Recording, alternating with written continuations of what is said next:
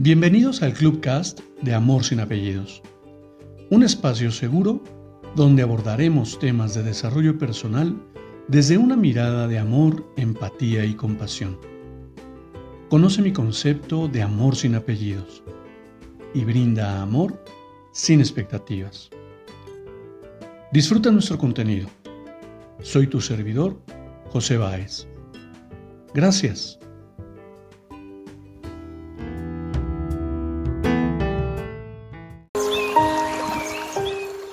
Tal? Bienvenido. Hoy quiero compartirte un cuento para la reflexión que se llama El pequeño gran arquero. Cuestión de imaginación. Juan era un niño con muy pocas ganas de ir a la escuela. Algunas mañanas las pasaba solo en el bosque. Le encantaba subir a los árboles y perseguir conejos. Su abuelo le había regalado un arco para que aprendiera a cazarlos. El pequeño vivía cerca del castillo del duque Augusto. A este le gustaba mucho salir de casa. Siempre presumía de los ciervos, zorros y osos a los que disparaba. Afirmaba que era el mejor cazador de aquellas tierras hasta que una mañana, en la que tenía importantes invitados, no consiguió cazar un solo animal, de todos los que avistaron en el bosque. No podía creer su mala suerte. ¿Qué había pasado con su puntería? Ni una sola de sus flechas había alcanzado a la manada de jabalís que perseguía. Enfadados, el duque y sus amigos volvían al castillo, al castillo cuando se encontraron por el camino al pequeño Juan con su arco. Para su sorpresa, cerca del niño había seis árboles con un círculo blanco pintado y una flecha clavada justo en el centro. Augusto bajó del caballo de inmediato. ¿Dónde está tu padre? preguntó a un asustado Juan, que pensó que se había metido en un buen lío ya que aquellos árboles pertenecían al duque. Él no sabe nada, señor. Está trabajando desde que ha salido el sol. La culpa es mía y solo mía. El duque Augusto no dijo nada. Se acercó a cada uno de sus árboles y miró las flechas con atención. Sin duda, pensó, aquel chiquillo que se disculpaba era alguien especial. Le pido perdón, señor, y le prometo hacer los trabajos que me ordene por haber disparado a sus árboles. Yo solo quería practicar. ¿Eres tú quien ha disparado? preguntó el, rey al pequeño. Sí, va a castigarme. ¿Castigarte? ¿Por qué, iba, por, qué iba ¿Por qué había de hacerlo? Felicidades, chico. Ni siquiera yo hubiera acertado a clavar la flecha en el centro de esos blancos. Sonrió. Dime, ¿quién te ha enseñado a disparar con el arco? Quiero conocer a tu maestro. Juan le explicó que había sido su abuelo, pero que no se le daba muy bien disparar. Por eso esa mañana había estado practicando. Era un principiante. Déjate de bobadas, chico, dijo el duque. Nadie que no tenga una excelente puntería puede hacer esto que tú has logrado. Señor, es que yo primero tiro la flecha y después dibujo el círculo alrededor. Al hacerlo, eso me inspira a seguir practicando, porque sé que al final algún día voy a lograr que sean las flechas las que en primer lugar disparo de mi arco alcancen siempre el blanco perfecto. El duque Augusto empezó a, reír como un loco. Sus carcajadas contagiaron a sus amigos y luego a todos sus hombres. Aquella mañana el poderoso cazador aprendió que muchas veces la imaginación es más poderosa.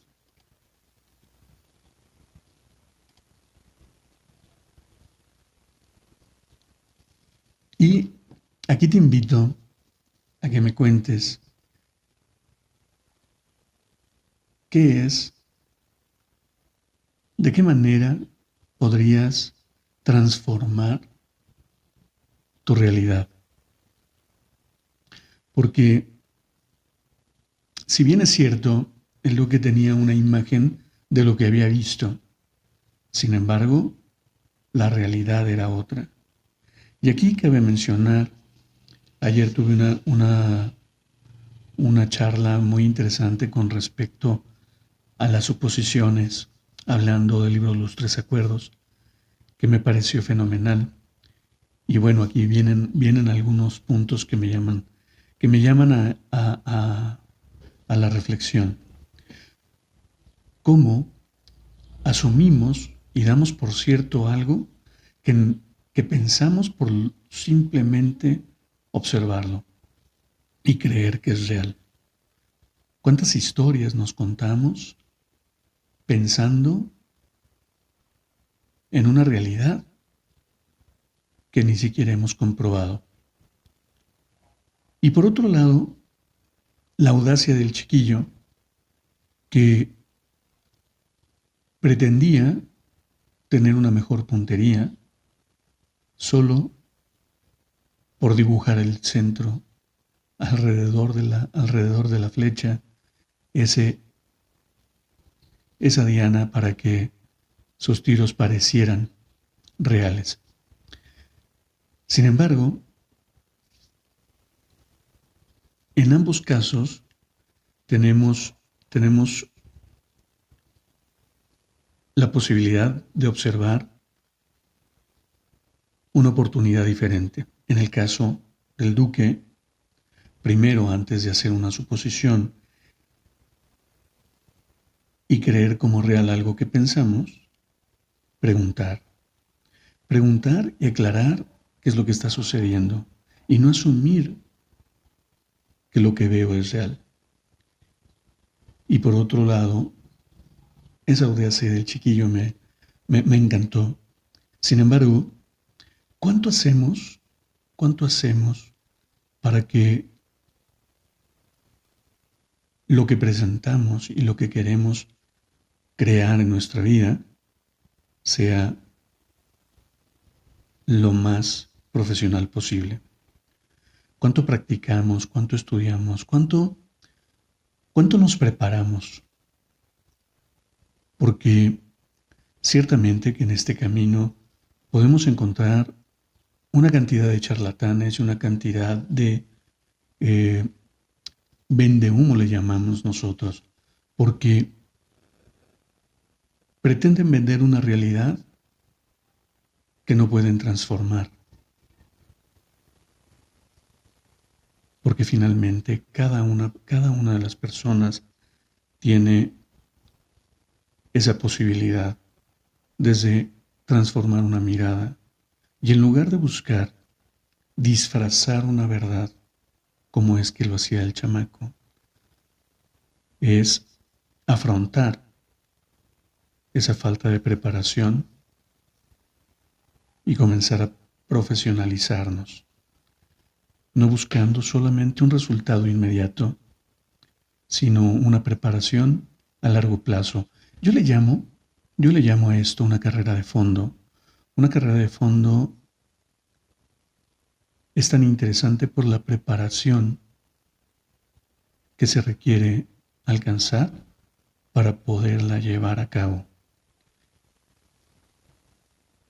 Y es algo así como lo relaciono con la vida misma. Defiendo que este momento es el importante, este momento es el real. Sin embargo, todos tenemos planes hacia adelante. ¿Y qué estás haciendo para alcanzar ese objetivo y ese sueño tan anhelado? De tal manera que comencemos, si es que no lo, si es que no lo has hecho ya, comencemos a dar un primer paso que te acerque a ese objetivo y a ese anhelo, tomando las acciones correctas en el sendero correcto. Y no importa si con el tiempo te das cuenta que el sendero que tomaste no te llevó al lugar que esperabas, porque siempre tenemos la posibilidad de discernir y de tomar una decisión en consecuencia. Lo importante es siempre seguir adelante. No sabes en qué momento vas a alcanzar ese objetivo que tanto has buscado. Así que te agradezco tu atenta escucha. Me despido como siempre lo hago. Brinda amor sin expectativas. Crea magia en tu entorno y hagamos de este mundo un mejor lugar para vivir.